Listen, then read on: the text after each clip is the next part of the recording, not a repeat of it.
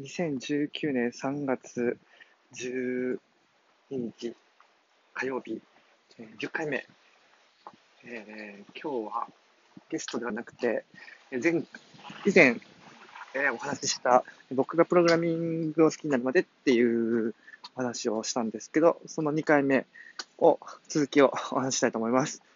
前回は中学生の時にパソコン買ってもらってから大学までを話したんですけど、えその後ですね、え大学、関西大学総合情報学部だったんですけど、そもそも総合情報学部ってあの文文系のこともやるし理系のこともやるって、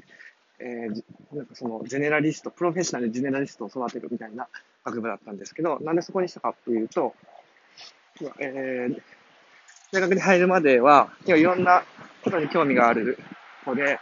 今もそういう傾向あるんですけど、なんか一つ一つに選べなかった。経済学部、小学部、理学部、工学部か。そういう、あの、何かに絞ることができなかったんですよね。そのじ自分が何将来何やりたいかわからないから、あの、選べなかったときに、えーインターネットとかパソコンとか、なんかそういうのができたら、なんかこれって思ったときに、すごいそれがど、どの道に行っても役立つだろうなってなんか直感があって、まあ、実際その直感当たったと思うんですけど、まあ、それで、えっ、と、情報学部に行きました。で、大学入ったとら、やっぱり、もう、授業に、サークルに、バイトに、すごいもう一気に、世界が広がって、で、それ消化不良を起こしてたんですよね。もうすごいいろんな経験を一気にできてて、なんかこれをどっかに貯めていきたい、ストックしていきたいと思ったですね。で、その時に、まあ、あの、ホームページ作ったりとか、でそれは、えっ、と入、入学2003年なんで、ちょうど本当にブログが日本に来たっていうタイミングなんですね。で2003年って結構インターネット、個人的なインターネットで面白いタイミングで、えブログっていうものが日本に来た、ブロッサムっていうブログかな、が来た、あと、えっと、時、でちなみにその、ウィキペディアも、日本語版は、だいたいそこら辺、2002年とか2003年に、えー日本に来たっていう、そういう、僕の好きなインターネットの、えーなんか、こう黎明期みたいなタイミングなんですけど、えっと、ブログを書いてましたと。ブログを書こうってなった時に、えブログって、こう、書いても書いても、流れるなと思ったんですね。すごい今こんなに、くさん知識が、えー、を知識を、知識を得られてるけど、でもいっぱい書いてもこう流れていって、読み返さないと、こう、活用できないな。なんか、これ、せっかくインターネット上において、あの、まあ、リンク貼れたりとかして、データベースができるはずなのに、なんか、こう、単な、単にブログを書くだけってもったいないなと思って、悶々としてたときに、えー、サークルの先輩、僕、軽音楽部だったんですけど、その一個上の先輩が、えー、サークルのホームページを、ウィキというものを使って、えー作ろうと。今でこそ、あの、ウィキペディアが有名で、ウィキっていう言葉、も概念はすごい、あの、有名になってるかなと思うんですけど、当時その、すごい、うちの先輩が、でもそういう、新しいものにアンテナ張ってて、で、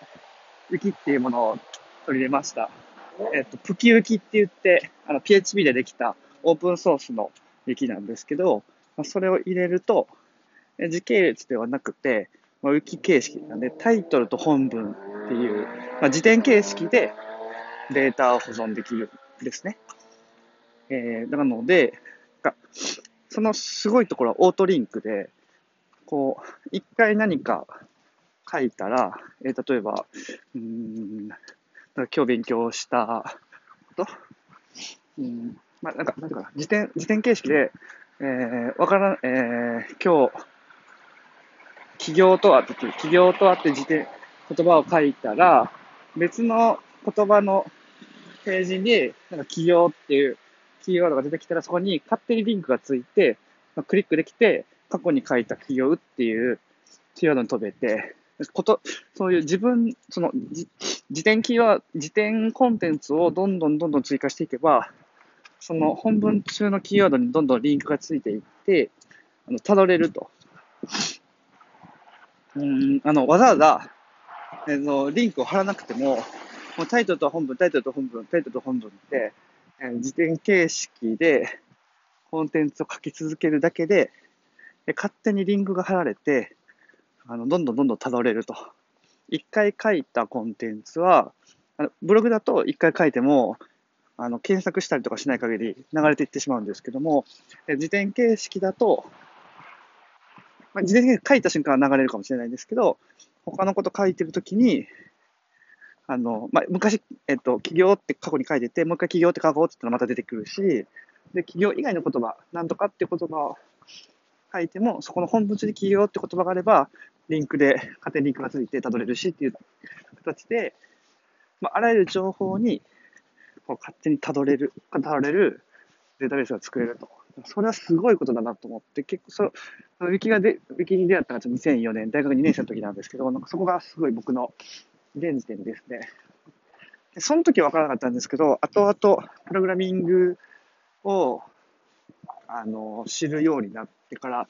思思うことなんですけど、プログラミングの世界に MVC っていう考え方があって、